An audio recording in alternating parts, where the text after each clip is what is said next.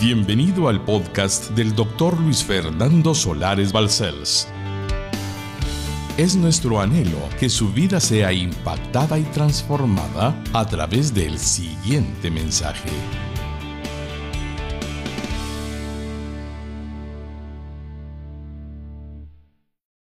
Hermanos lindos, el Evangelio son las buenas noticias de Dios para los seres humanos. Que Jesucristo, siendo Dios, se hizo hombre para tomar nuestro lugar como pecadores en la cruz del Calvario y morir por nosotros para darnos perdón, salvación y vida eterna con solo creer que Él es el Salvador que Dios envió a este mundo. Por fe hemos recibido la salvación y el Espíritu Santo ha hecho morada en nuestro corazón.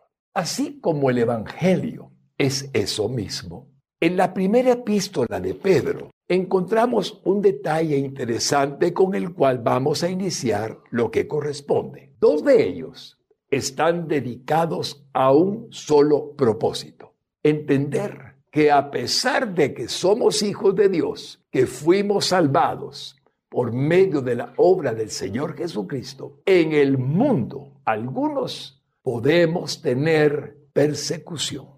Es decir, un mundo que aborrece a algunos por causa de nuestra fe, como Jesucristo nos lo advirtió.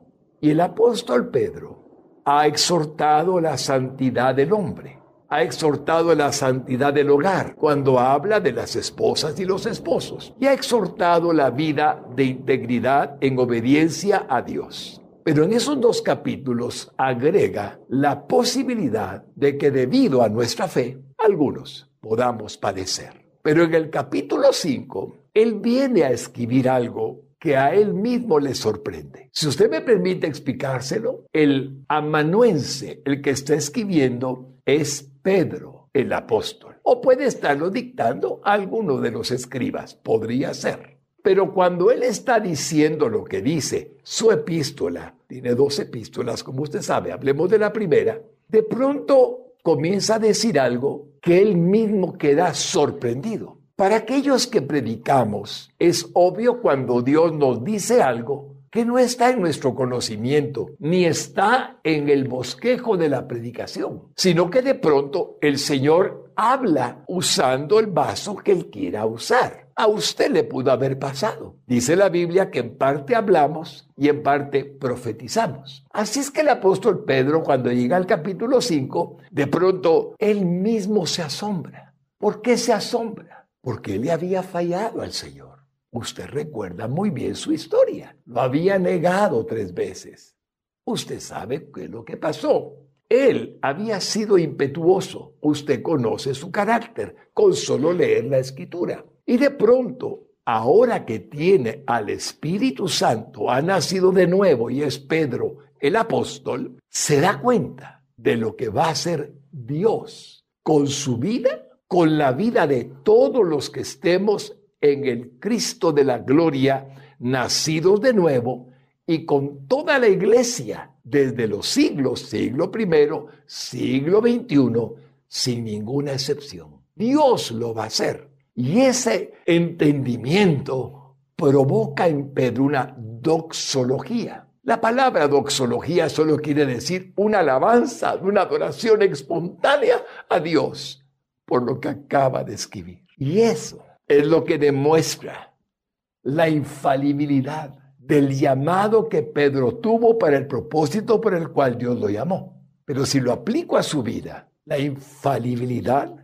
del propósito por el cual Dios le llamó a usted por nombre propio. Puede ser que como Pedro tengamos dificultades en entender que aquello que hicimos que no fue lo mejor no nos impide el que Dios concluya la obra en nosotros. Puede que nos sintamos acusados por Satanás de que aquello que dijimos, aquello que estamos dudando, puede ser un impedimento real para que Dios no perfeccione lo que comenzó, pero no es verdad. Precisamente porque no es verdad, es que Pedro nos lleva a esa expresión y dice que Él es digno de toda adoración, porque Él también pasó por ese proceso. Ahora con el COVID-19, le aseguro que usted no ha sido el mismo que siempre fue. Teníamos actividades, íbamos a la iglesia, paseábamos con la familia y muchas cosas más. Teníamos trabajo, algunos no están con trabajo, pero luego nos hemos sentido tal vez no como antes. Mi ruego al Señor es que aunque usted no se sienta como antes, reciba la certeza de que el que comenzó la obra en usted, y eso es lo que Pedro recibe de parte de Dios y cuando llega la doxología, es como que él expresara el tema de esta predicación. Te puedo dar un beso, Señor, porque él se ha dado cuenta de que el Dios eterno hará un milagro en él, completará la obra en él, sin importar aquella falla que tuvo cuando no tuvo la fuerza de decir que él era un discípulo de Jesús. Con esta introducción, voy a comenzar por recordarles que estamos en una serie muy linda. ¿Te puedo dar un beso, Señor? Y que hemos dicho que es la historia del origen de nuestra vida según el plan de Dios, engrandeciendo su nombre porque es la verdad. Nuestra vida obedece a un plan de Dios que Él mismo determinó para la gloria de su santo nombre. Y con esa experiencia que Pedro tuvo, cuando llega al capítulo 5, al cual vamos a comenzar a leer en breve, puede notar que todo lo dicho comienza con un más, más. Voy a interpretarlo.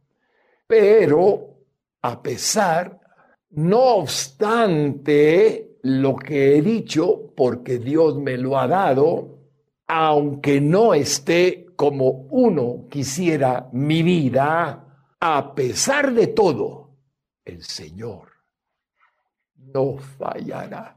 Aunque fuésemos infieles, Él permanece fiel, dice la Sagrada Escritura. Así damos inicio al texto con el que hoy iniciamos, Señor, comenzamos, Señor, esta predicación. Primera de Pedro 5, versículos 10 y 11.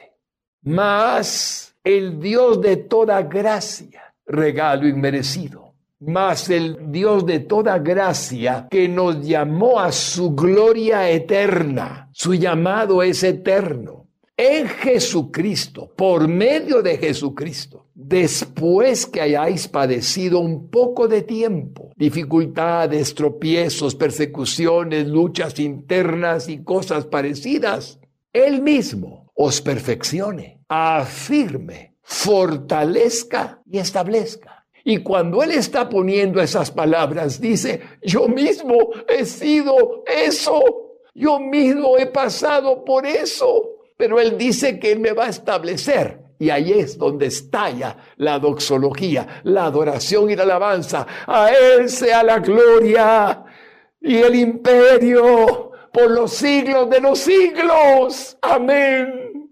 Puedo imaginarme a Pedro deteniendo la escritura. A Él, a Dios, sea la gloria, el imperio por los siglos de los siglos. Amén. Hemos dado inicio con la cita del apóstol Pedro que hemos leído. Hemos escuchado la sagrada advertencia que se hace a todos los cristianos nacidos de nuevo, de todas las épocas, el padecer por la causa de nuestro Señor Jesucristo, que parece ser inevitable para muchos, según lo que el Espíritu Santo le reveló al apóstol Pedro. Pero el énfasis, hermanos lindos, no está en el padecimiento, que solo confirma lo que Jesucristo había dicho a Pedro y al resto de los apóstoles y a ustedes y a mí en alguna ocasión, cuando advirtió lo que está expresado en Juan 16:33. Oigamos a Jesús ayer y hoy y siempre. Estas cosas os he hablado para que en mí tengáis paz en el mundo tendréis aflicción, pero confiad, yo he vencido al mundo. Confiad, yo he vencido al mundo. Jesús lo había dicho. Y Pedro está solamente diciendo que el padecimiento puede ser parte de nuestra vida. Pero entonces el verdadero propósito de lo que está escrito en esta parte del capítulo 5 no está enfatizado en lo que dice después de que hayáis padecido un poco de tiempo. No, el énfasis está en lo que Dios hará. Uno puede padecer, sí, tentaciones, puede padecer incomprensiones, puede padecer injusticias, pero lo que está enfatizando Pedro no es en el padecimiento, sino en lo que Dios hará a pesar del padecimiento y a pesar de nuestra vida, como quiera que sea, porque Él nos escogió para ser sus hijos. Y entonces, como el énfasis no está allí, veamos dónde está. Después que hayáis padecido un poco de tiempo, y sigue, ve ahora el pensamiento. Él mismo, es decir, Dios, os perfeccione. ¿Qué palabra? Él os perfeccione. El apóstol Pablo dijo al respecto esta verdad infalible.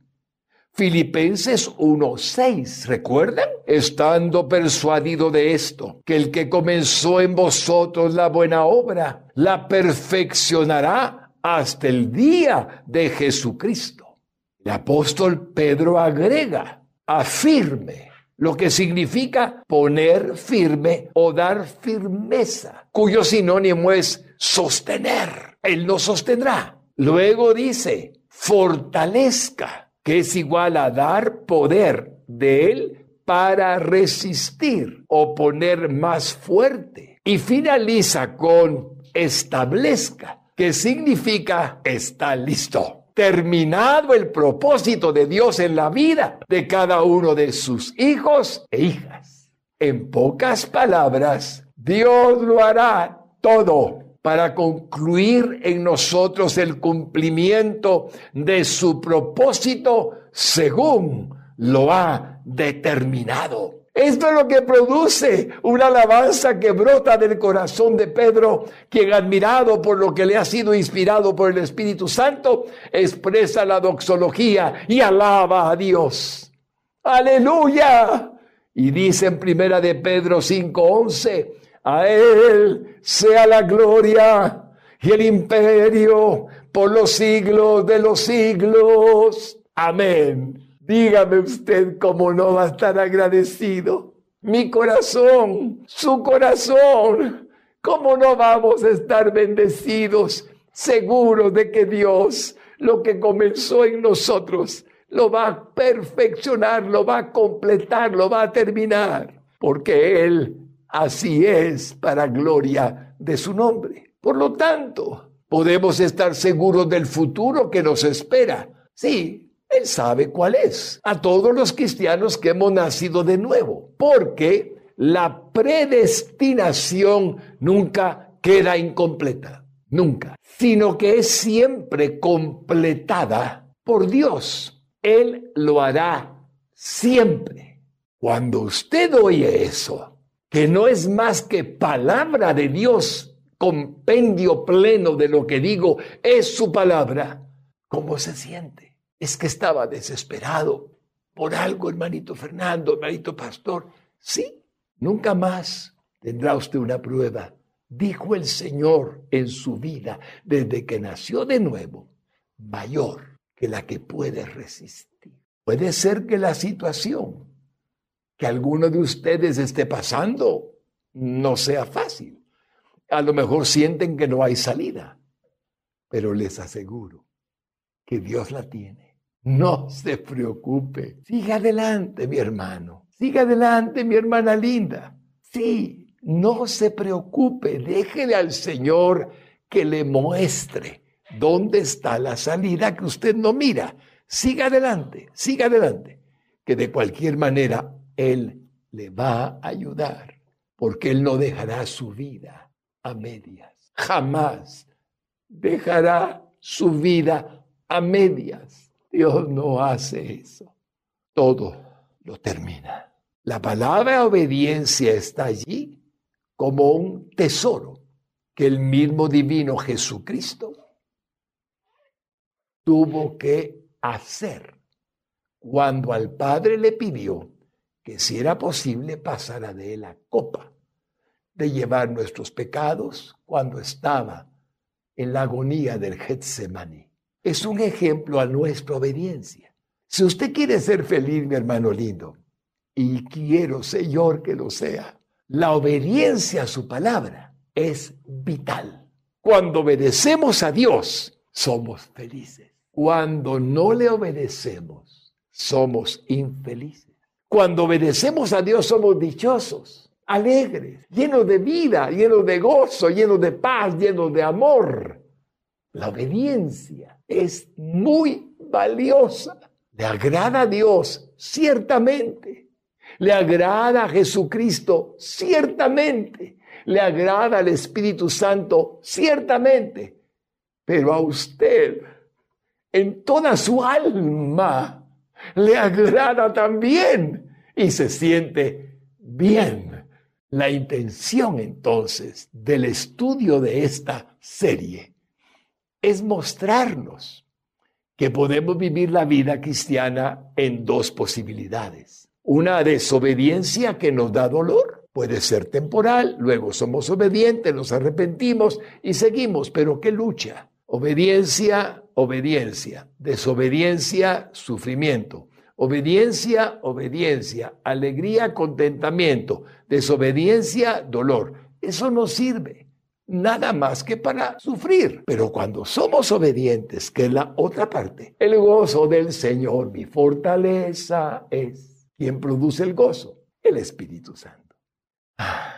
Continuando con el descubrimiento de la predestinación que hemos visto y seguiremos viendo en la vida terrenal de nuestro Señor Jesucristo, para que sigamos aprendiendo que Dios también tiene un plan glorioso para nuestra vida, para su vida. Esto nos enseña que es Dios el que tiene el control de todo y que desde el inicio de los tiempos hasta el final de los postreros tiempos ha sido así y seguirá siendo así. Debido a ello es que Jesucristo le responde cuando él está siendo llevado del Sanedrín hacia la casa de Caifás y de la casa de Caifás hacia la fortaleza de Antonia, donde está el gobernador de Roma sobre Israel, sobre Judea, Poncio Pilato. Él es enviado a que Poncio Pilato tome una decisión, matarlo. Y Jesús está frente a él. Poncio Pilato no sabe frente a quién está. Es el Hijo de Dios, es Dios mismo encarnado. Ocio Pilato era un hombre de mucha fama, según la historia que podemos encontrar en la literatura histórica. Muy fuertemente cruel. Mataba al, al insubordinado, crucificaba a mucha gente. Era un hombre recio, con tal de mantener la famosa paz romana en el territorio que le habían dado. Pero en esta circunstancia está delante del Señor. Él mira al hombre, él ve a la persona y ese encuentro nos va a enseñar algo que preciosamente Jesús quiere que entendamos. Vamos a ver, ¿por qué es que Jesucristo le responde al gobernador romano Poncio Pilato unas palabras que le desconciertan? ya que él no se imaginaba que estaba delante del Hijo de Dios, es decir, del mismo Dios encarnado, como dije, que cumplía la misión más misericordiosa para el bien de la humanidad. Veamos el pasaje. Juan 19 en el primer versículo 10. Entonces le dijo Pilato, ¿a mí no me hablas? ¿No sabes que tengo autoridad para crucificarte y que tengo autoridad para soltarte? Permítame observar el texto un momento. Poncio Pilato no se estaba jactando. Era verdad lo que le decía a Jesucristo. Él tenía una autoridad delegada por Roma. El imperio romano gobernaba muchas partes y regiones de la tierra, en el mar Mediterráneo, etc. Pero lo que él no sabía es que Dios le había elegido como el gobernador a cargo de esa región del mundo. Lo que él no sabía es que Dios lo había puesto para que él estuviera delante del Hijo de Dios encarnado, Jesucristo. Lo que él no sabía es que él tenía una participación con su dictamen que haría posible que nuestro divino Señor y Salvador Jesucristo cumpliera su misión divina al venir a este mundo. Porque la única autoridad que existía para poderle matar era la autoridad romana. Así es que pueden ver el papel que Poncio Pilato está desempeñando. En realidad Dios lo escogió para eso. Él solo cumplía el destino que Dios tenía para su vida. Y Pilato no sabía entonces que en la soberanía de un Dios verdadero se le estaba permitiendo ser un instrumento para que fuese posible, oigan bien, la salvación de toda la humanidad. Él mismo no quería crucificar al Señor. Él mismo trató de evitar su sacrificio en la cruz. Él mismo propuso que muriera en lugar de Jesucristo aquel hombre asesino Barrabás, pero no pudo evitarlo. Y al no evitarlo, Poncio Pilato sería el instrumento que Dios usaría para salvar a toda la humanidad de sus pecados, al consentir con la muerte de nuestro Señor Jesucristo. Versículo 11. Respondió Jesús ninguna autoridad tendrías contra mí si no te fuese dado de arriba. Por tanto, el que a ti me ha entregado mayor pecado tiene. Se refiere a Caifás, el sumo sacerdote, quien era de la secta de los saduceos y que no creía en la resurrección, que lo había enviado con él. Como vemos, Jesús le muestra a Poncio Pilato que la autoridad que él tiene es por designio de Dios para su vida, que no tendría ninguna autoridad sobre Jesucristo si no le fuere dada por su Padre que está en los cielos. El Espíritu Santo nos muestra que también este gobernador estaba bajo la autoridad de alguien que no era el César sino por encima del César estaba el Dios de toda autoridad. Todos los seres humanos tenemos algo que tú permites. Cuando nacemos de nuevo, nos adviertes que somos ya tus hijos, nos das el espíritu, nos das la vida eterna, nos conviertes en una nueva criatura. Pero nos conociste antes, Señor. Y en todo lo que hicimos, estuviste viendo lo que hacíamos, porque éramos elegidos por ti antes de que todo existiera. Y aquí me detengo un instante, permítanme, hermanos lindos, para hablarle como le hablo siempre. A quien quiera que me esté escuchando, que no esté claro. Los cristianos no hemos terminado ya en número. El número no se ha completado. No crea que lo que estoy diciendo lo excluye para que diga, ah, estos creen que solo ellos se salvan. No es así. Lo que estoy diciendo en el nombre de Jesús, según la palabra de Dios, también es para usted. ¿Cómo sé yo que el designio que Dios tiene para usted no sea el mismo que tuvo para mí? Al permitirme comprender que era un pecador, que necesitaba un Salvador y por esa causa pude creer en Jesucristo como mi Señor. Piénselo, no se excluya jamás Dios no ha excluido a nadie. Dios sigue tratando con la gente que aún necesita el perdón de sus pecados. Nuestra misión no es señalar, es abrazar su necesidad y decirle, venga, como usted era, y aún peor, era yo. Eso le diría a cualquier cristiano que siendo pecador, Cristo murió por él en la cruz del Calvario, como puede morir por usted también al incluirlo entre los salvos por medio de la fe en Él.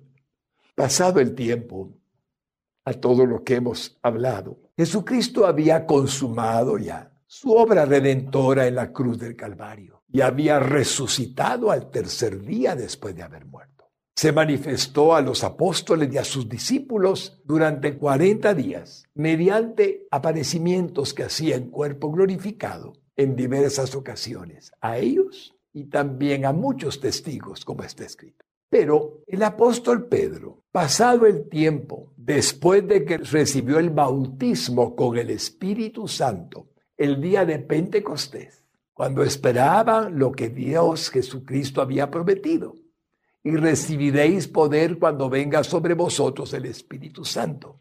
Entonces me seréis testigos. Ahí Pedro, después de recibir el bautismo del Espíritu Santo en ese día de Pentecostés, pronuncia un poderoso sermón que hace que se conviertan a Cristo tres mil personas al escuchar la palabra de Dios y el Espíritu Santo provocar en ellos el arrepentimiento. En ese discurso hay una inclusión de palabras que fluyen de Pedro que debemos de analizar. Observemos lo que dice Hechos 2.22 al 24. Dice el texto hablando Pedro hace dos mil años por el Espíritu Santo que estaba en él. Varones israelitas, oíd estas palabras. Jesús Nazareno, varón aprobado por Dios entre vosotros, con las maravillas, prodigios y señales que Dios hizo entre vosotros por medio de él, como vosotros mismos sabéis. Versículo 23. A este entregado por el determinado consejo y anticipado conocimiento de Dios. Por favor, deténgase un momento. Entregado por el determinado consejo, según el determinado plan de Dios y el anticipado conocimiento de Dios, que así sería, prendisteis y matasteis por manos de inicuos, crucificándole. Versículo 24.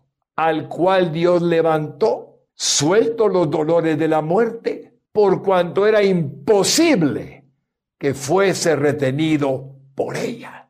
Dios había decretado esa muerte y Dios había decretado la resurrección desde antes que el mundo existiera, como el texto sagrado nos lo enseña. Lo que puedo darle como una observación es que Pedro está diciendo a todos los que estaban escuchándole, si tres mil fueron los que se convirtieron, ¿cuánta gente, Señor, estaría aglomerada en Jerusalén en el día de Pentecostés, que era una celebración que tú habías invitado a que la gente viniera? Él dijo, ustedes mataron a aquel que según Dios lo había anticipado mucho antes de que esto aconteciera, habría de ocurrir. No hubo sorpresa. No tomaron preso al Hijo de Dios y no lo crucificaron al Hijo de Dios porque los hombres quisieron o porque Satanás quería. Lo que oyó es a este entregado por el determinado consejo y anticipado conocimiento de Dios. Es tan bello ver al Señor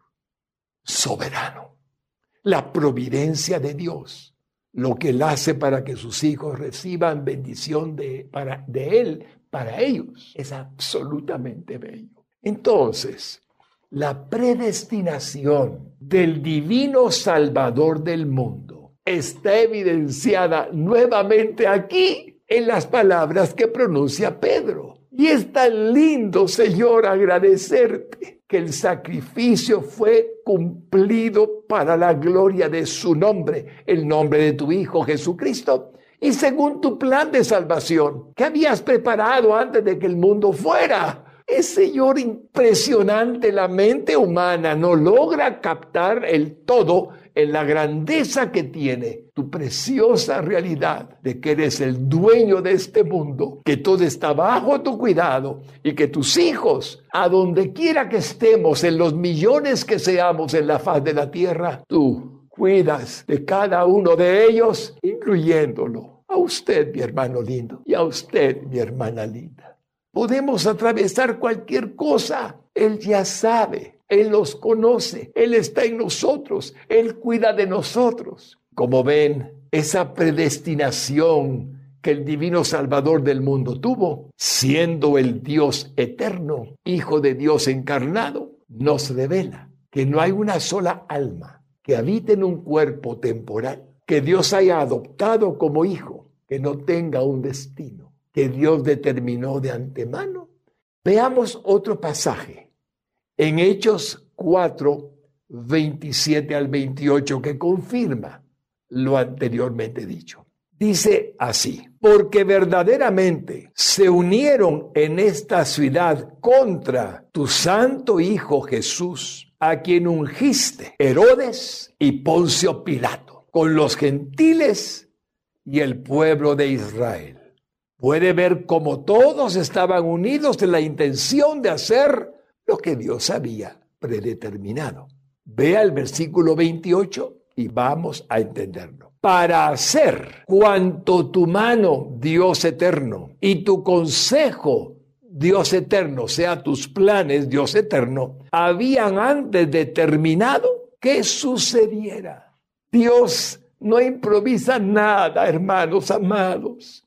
Dios es el que tiene un plan preestablecido y así es como Él obra. Él todo lo sabe no entendemos cómo. Él todo lo determina para cada uno de sus hijos. No tenemos forma de poder decir, es por esto, por lo otro. No, es simplemente fe, porque la Biblia es su palabra, para que creamos que siga el cuidado de nosotros. Y aunque pueda parecernos que tal predestinación solo corresponde a Jesucristo, por tratarse del Hijo unigénito de Dios, no debemos olvidar que Él, según la Sagrada Escritura, Cristo es la primicia de toda la creación. Y esta es la causa por la que su ejemplo debe ser una inspiración legítima para nuestras vidas, ya que su propósito fue enseñarnos que nada acontece en la vida de ninguno de los hijos de Dios sin que esté de por medio su perfecta voluntad para cada vida en lo individual. Cuando digo estas palabras, Señor, tengo tanta gratitud. Usted está en manos de Dios. Usted es su hijo. Usted tiene su cuidado. No se desespere. No haga que su mente lo traicione en la situación que mira alrededor. No, busque a Dios. Señor, ayúdame. Padre Santo, tú tienes una salida. Muéstramela. Dame fe, Señor, aumenta mi fe, porque sé que no estoy aquí para esto, sino para tu gloria, para tu honra, para tu alabanza. Y cuando actuamos así, todo cambia, porque el poder de la fuerza del Espíritu Santo en nosotros se hace evidente. Y la clave es el amor. Ame a Dios, ame a Jesucristo, ame al Espíritu Santo, ame a su familia, ame a su esposo, ame a sus hijos. Esposos, amen a sus esposas, porque el amor cubre multitud de faltas. El amor nos permite ser como tú quieres que seamos a pesar de la imperfección que podamos tener. Tú no miras la imperfección, tú miras lo que vas a hacer en nosotros, a pesar de nuestra imperfección. En Primera de Corintios, capítulo 6 y versículos 19 al 20, oigamos lo que Pablo dice a los corintios, pero también a nosotros por los siglos de los siglos, a toda la cristiandad. ¿O ignoráis que vuestro cuerpo es templo del Espíritu Santo, el cual está en vosotros, el cual tenéis de Dios y que no sois vuestros? Significa que somos de Dios. Versículo 20. Porque habéis sido comprados por precio, precio de sangre en la cruz del Calvario por Jesucristo. Glorificad pues a Dios en vuestro cuerpo y en vuestro espíritu, los cuales son de Dios. Sí, su ser entero es de Dios, mi ser entero es de Dios y lo es. Él sabe lo que hará conmigo y con usted porque le pertenecemos. Así está escrito. A veces podemos tener circunstancias, situaciones, dificultades, problemas, tropiezos, que nos hacen olvidar esta verdad esencial. Pero es la verdad. En usted mora el Señor. En usted está Cristo. En usted está el Espíritu Santo. En usted está Dios. No hay nada más que el hombre pueda desear. Y no olvidar nunca que somos de Él. Le hago una pregunta. ¿Tiene hijos? Y si no tiene hijos, ve a sus papitos. ¿No trataron siempre de hacerle a usted entender que lo amaban y cuidándolo y también de vez en cuando disciplinándolo le mostraban su amor? ¿Por qué? Porque eran sus papás. Y sus papás son un tesoro. Y usted que es padre de familia sabe que no puede consentir en todo a sus hijos porque los va a maleducar. Tiene que dirigirlos, pero amándolos. El ejemplo humano es tan simple y es tan real. ¿Qué puede esperar de Dios? Sino su bien. ¿Qué puede esperar? Sino el cumplimiento de su promesa. Es todo lo que puede esperar. Él no fallará. Al llegar a esta conclusión, puedo entender que Él sabe entonces lo que estoy viviendo. Claro, ¿quiere algo? Pídaselo. No necesita un protocolo. Solo dígale, Dios, necesito lo que tú ya sabes, pero con mi boca te lo digo. He oído que tienes conocimiento de lo que necesito. He leído en la Biblia que así es. Y ahora te digo, Señor, Señor, necesito de ti en esto. Ayúdame en esto. Señor, ayúdame en esto otro. Y yo sé que tú me estás oyendo y creo que recibiré, si ese es tu plan para mi vida, lo que te estoy pidiendo. Tiene un Dios que lo está oyendo. Solo pídaselo. Dígale, confío en ti, Señor. Y Él le dará lo que Él le dará, porque lo ama. Y sepa que también a veces no nos da lo que le pedimos, porque sabe que no es bueno para nosotros. En Efesios capítulo 1 y versículo 11 dice textualmente la confirmación de lo que le he dicho anteriormente. En Él, en Jesucristo, asimismo tuvimos herencia. Ya somos herederos del reino de Dios, herederos como hijos de Dios, habiendo sido predestinados. Usted está predestinado, predestinada conforme al propósito del que hace todas las cosas, no algunas, todas las cosas según el designio de su voluntad. Es decir, como Él lo decidió para su vida. Pido a Dios que lo bendiga y que esto le anime a creer, bendito sea tu nombre, en que tu voluntad es perfecta. Y Señor, ayúdame a comprender que me amas con amor eterno y que cuidas de mí como cuidas de los míos y que me proteges, me guardas en la diestra de tu justicia y que permaneces conmigo para siempre, como está escrito en tu palabra. Y gracias porque esta prueba que estoy pasando va a terminar, porque no hay nada que sea imposible para ti. Lo declaro con mi palabra, con mi voz, con mi boca, con mi propio sentir de mi corazón. Sé que tú harás todo lo que planeaste y lo harás en mi vida una realidad. En el nombre de Jesús. Amén. Y entramos al punto número uno. Qué alegría, Señor, causa en mi corazón lo que estamos viviendo. Punto número uno. Y todo este singular sacrificio de Dios por la humanidad tuvo el impresionante propósito de que tuviéramos la adopción de hijos suyos, gracias a la intervención a favor nuestro de su único Hijo, el glorioso Dios y Señor Jesucristo. Aleluya. El sacrificio fue para nosotros. Bendito sea su nombre. Para Dios, hermanos lindos, en virtud de la obra expiatoria de nuestro Señor Jesucristo, aquellos que recibimos el Espíritu Santo al nacer de nuevo, somos considerados por nuestro Padre Celestial como hermanos de Jesucristo, pues fuimos engendrados por su Espíritu cuando nacimos de nuevo. Y lo que estoy diciendo no, no le cause a nadie una impresión incorrecta. La Biblia dice que somos hermanos de Jesucristo. ¿Por qué? Porque tenemos su espíritu. Es decir, cuando nacimos de nuevo fuimos engendrados por el Espíritu de Dios. el Espíritu de Cristo entró a nuestro corazón. Y en una ocasión, en alguna de las prédicas, dije que el Espíritu de Dios, el Espíritu Santo, nos hace ser, por medio de Cristo, hijos de Dios.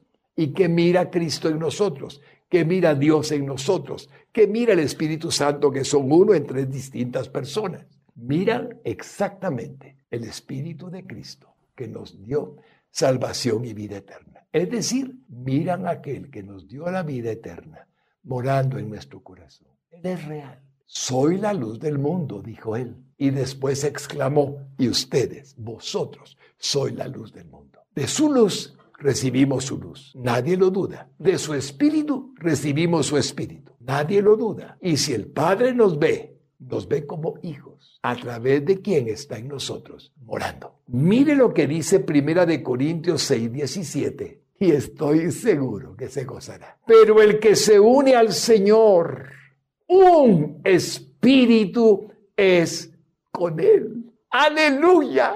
Un espíritu soy, Señor, contigo, porque estás en mí. Aleluya, Señor, tú me has hecho templo tuyo. Sí, mi Cristo, templo tuyo. Sí, mi Dios, templo tuyo, Espíritu Santo. Y eso es lo que soy ante ti. Además de tener carne, hueso y sangre, tengo tu espíritu en mí. Y en Primera de Corintios 2:12 dice el texto sagrado, y nosotros no hemos recibido el espíritu del mundo. No, sino el espíritu que proviene de Dios para que sepamos lo que Dios nos ha concedido. Aleluya, es su deseo que lo sepamos, que estemos enterados de lo que Él nos ha dado. Y según su propósito eterno, nos hizo participantes de su naturaleza divina por ser engendrados por Él. Y aquí es donde entra el milagro que todo cristiano debe aceptar con humildad aunque no logre comprenderlo, aunque mire su imperfección, aunque mire sus cosas que no son las mejores para decir. No obstante, Dios le dio que usted recibiera a Dios, a Cristo, a Jesús, al Espíritu Santo en su corazón. Y el apóstol Pedro, con el que comenzamos esta preciosa mañana, nos dice en segunda de Pedro 1:4, por medio de las cuales nos ha dado preciosas y grandísimas promesas para que por ellas llegaseis a ser participantes de la naturaleza divina. Aleluya. Habiendo huido de la corrupción que hay en el mundo a causa de la concupiscencia. Y si nos hizo participantes de la naturaleza divina, Dios ve esa belleza de realidad en nuestra vida, aunque nosotros no podamos vernos a nosotros mismos con el Espíritu de Dios, el Espíritu de Cristo morando en nuestro corazón. Hermanos benditos, ¿quién no desearía, Señor, en el mundo entero si abriesen el entendimiento, si superaran sus prejuicios, si no se limitaran a lo que piensan como algo que no les permite ver la realidad? Dios desearía que todos los hombres entendieran su deseo de salvarnos. El problema es el pecado. Sin el pecado no se nos revela esta verdad. Tenemos la mente natural, una mente limitada, una mente que no entiende. Pero cuando nacemos de nuevo por misericordia, tenemos la mente de Cristo y todo se hace claro. Pero si no la tenemos es simplemente porque no hemos querido reconocer nuestra condición de pecadores y decirle, Señor, perdóname, perdóname, soy pecador y yo lo sé. Entonces confiéselo. Dígale, necesito un Salvador. Se llama Jesucristo por lo que estoy oyendo. Jesucristo, perdóname, sálvame, límpiame, lávame. Y Él no va a defraudarlo el que confiese a Jesucristo será salvo, dice la Escritura. En Romanos capítulo 8 y versículo 15 al 17, vamos a ver versículo por versículo. Hay un tesoro para nuestra vida. Pues no habéis recibido el espíritu de esclavitud para estar otra vez en temor, como el mundo vive, sino que habéis recibido el espíritu de adopción, el espíritu de Dios, por el cual clamamos, Abba, Padre. No fue decidido cuando recibimos la salvación, sino antes de que existiéramos. Dios ya nos conocía, hermanos lindos. Varón bendito, Él ya lo conoce. Alabado sea su nombre. Y mira el versículo 16. El Espíritu mismo, el Espíritu Santo, da testimonio a nuestro espíritu humano de que somos hijos de Dios. Eso es lo que dice la Escritura porque estamos convencidos por el que está en nosotros, que ya no somos los mismos, fuimos regenerados, transformados y convertidos en una nueva creación. Y el versículo 17, que es simplemente una invitación a comprender con lo que comenzamos con la epístola del Pedro. Mire, y si hijos, también herederos. ¿Qué es eso? Heredamos toda la bendición de la eternidad, del cielo, del paraíso herederos de Dios y coherederos con Cristo, porque a través de Él recibimos la herencia que a Él le correspondía y ahora nos la ha hecho a nosotros coherederos con Él. Pero dice, si es que padecemos juntamente con Él, ahí está el padecimiento al que Pedro se refería, para que juntamente con Él seamos glorificados. Aleluya cuando venga el Señor y aparezca en las nubes y descienda del cielo y nos lleve con Él a las nubes mismas, entonces seremos semejantes a Él y tendremos el cuerpo glorificado y los muertos en Cristo resucitarán primero glorificados. Ve que la glorificación ya es el estado óptimo de la criatura que Dios convirtió en una nueva creación. Ahí está realizado el todo de esa promesa sagrada. Cuando yo leo todo esto, hermanos lindos, es para animar mi alma, mi corazón y mi espíritu en la palabra que Él nos dio, para que comprendamos que la vida temporal no es nada.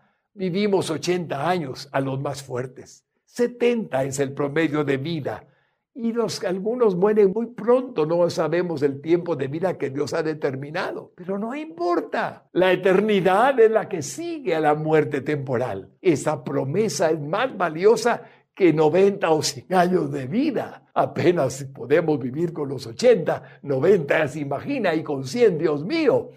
Dice el texto que se nos hace muy difícil, pero en la eternidad ni enfermedades, ni dolor, ni ninguna limitación, ni ningún pecado, ninguna carga de conciencia, ninguna situación adversa, todo, todo, todo en el plan de Dios. Y eso es lo que Dios le ofrece. Jamás Dios ha prometido solo a un grupito darles esto. Dios ha prometido que a todo el que cree en Él, el que cree en Jesucristo y le confiesa como su Salvador, tiene vida eterna, perdón de pecados. La puerta es estrecha, ciertamente, pero sigue abierta. El camino es angosto, ciertamente, pero sigue abierto. En Gálatas 4, capítulo 4 al 7, hay un texto que nos amplía el entendimiento de muchas cosas en el nombre de Jesús. Déjeme leerle versículo por versículo. ¿Cuándo vino Jesucristo a la tierra? Bueno, hace dos mil años atrás y un poco más. Según el versículo 4, dice, pero cuando vino el cumplimiento del tiempo que Dios había predeterminado, solamente agrego, Dios envió a su Hijo, Jesucristo, nacido de mujer y nacido bajo la ley, o sea, como un judío, como tal, vino el Señor a este mundo. Versículo 5. ¿Para qué vino? Para que redimiese, perdonase a los que estaban bajo la ley incumpliéndola, pecando porque no conocíamos la ley de Dios, a fin de que recibiésemos la adopción de hijos. Automáticamente usted está mirando que sale de un estado a otro estado, pasa de un estado a otro estado, y ese estado es de hijo, porque no era hijo, era una criatura de Dios. Versículo 6 y por cuanto sois hijos, Dios envió a vuestros corazones. Aleluya. el espíritu de su Hijo, el espíritu de Cristo, el cual clama, Abba, Padre. Aleluya. Es Cristo en nosotros la esperanza de gloria. Tenemos a Cristo, tenemos su Espíritu y el Padre mira en nosotros a Cristo, porque Él es Hijo, unigénito de Dios y su Espíritu está en usted. Por eso usted es adoptado como hijo y si es adoptado como hijo es hermano espiritual de Jesús. Aleluya. Santo, santo, santo es tu santo, santo nombre. Y así podemos ver que esto es tan cierto.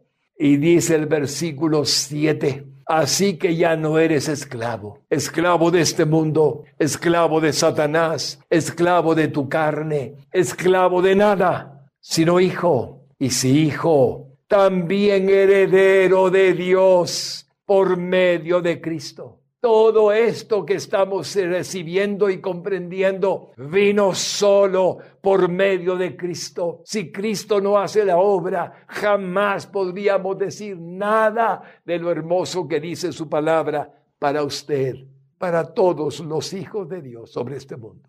Pero así es. Y aún la puerta sigue abierta para el que aún no lo es. No lo olvide. Y hoy Seguimos siendo para Dios como hermanos de Jesucristo. Y así lo seguiremos siendo por la eternidad de los siglos. Cuando alcancemos finalmente la estatura del varón perfecto. Así dice Efesios. Y entonces seamos como Él, con cuerpos glorificados para la gloria de su santo nombre. hermanos lindos, estoy tan agradecido porque puedo entender que la estatura del varón perfecto solo será alcanzada cuando Jesucristo vuelva a este mundo y glorifique nuestro cuerpo, para que no haya sombra de duda en nada de que Dios ha sido el causante de nuestra gracia divinamente recibida por tu amor y por tu bondad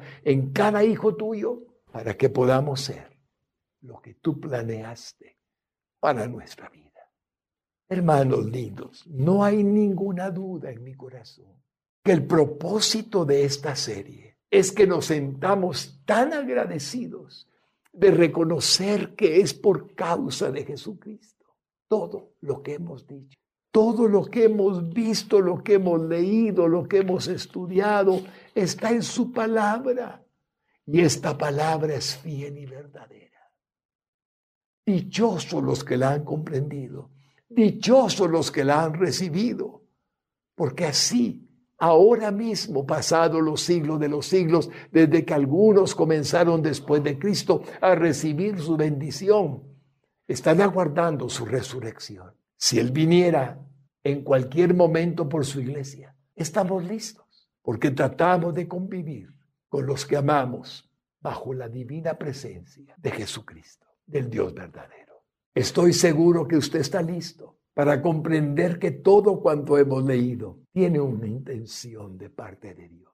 Agradecimiento, Señor, de parte nuestra, al entender y comprender que tú hiciste todo lo que debías y podías hacer por la humanidad por medio de Jesucristo.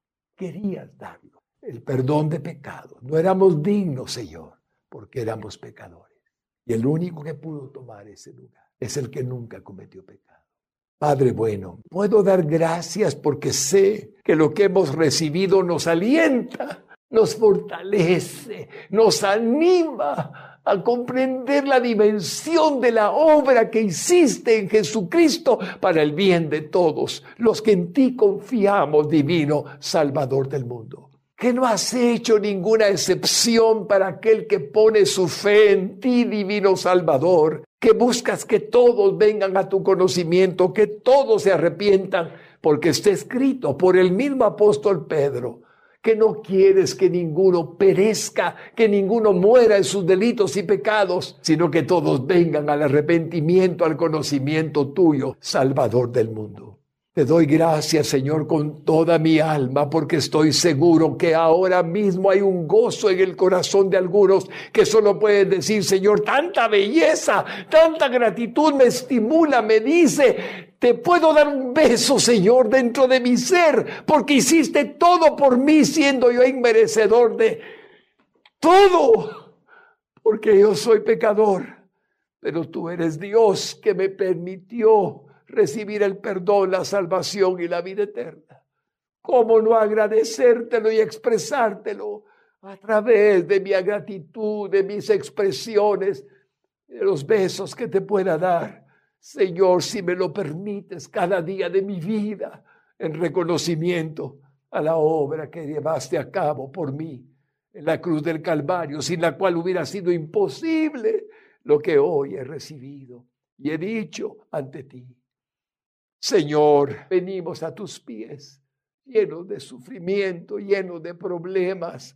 Espíritu Santo, llega a donde está este varón, que por eso vino Jesús a morir por él en la cruz del Calvario. Llega donde está esa mujer bendita que pronto verá por qué digo que es bendita, porque le perdona sus pecados y confía en ti porque por eso enviaste a Jesucristo a morir a la cruz del Calvario. Y ahí convéncelos de pecado, redargúyelos de pecado, hazle notar que somos pecadores, todos los hombres y mujeres de este mundo, y que por esa causa enviaste a Jesucristo para salvar lo que se había perdido, dice tu palabra. Y hoy te confiesen como su Salvador.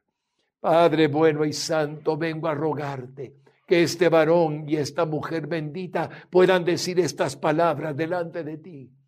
Jesús, Jesús, voy a confesarte hoy como mi Salvador, creyendo que soy pecador y creyendo que te necesito con toda mi alma. Perdóname mis pecados, perdóname mi maldad, perdóname lo malo que he hecho, Jesucristo. Hoy confieso que tú veniste al mundo siendo Dios a tomar forma de hombre. Te hiciste hombre sin dejar de ser Dios para representarme a mí en la cruz del Calvario y moriste para que yo pudiera ser hoy limpiado y perdonado por la sangre que derramaste en la cruz, de todos mis pecados, de todo lo malo que he hecho, de los que me arrepiento con todo mi corazón, porque no soy feliz, soy infeliz, Señor. Límpiame, lávame con tu sangre derramada en la cruz del Calvario. Quítame todo lo que no es tuyo. Lávame tu sangre, límpiame, Señor.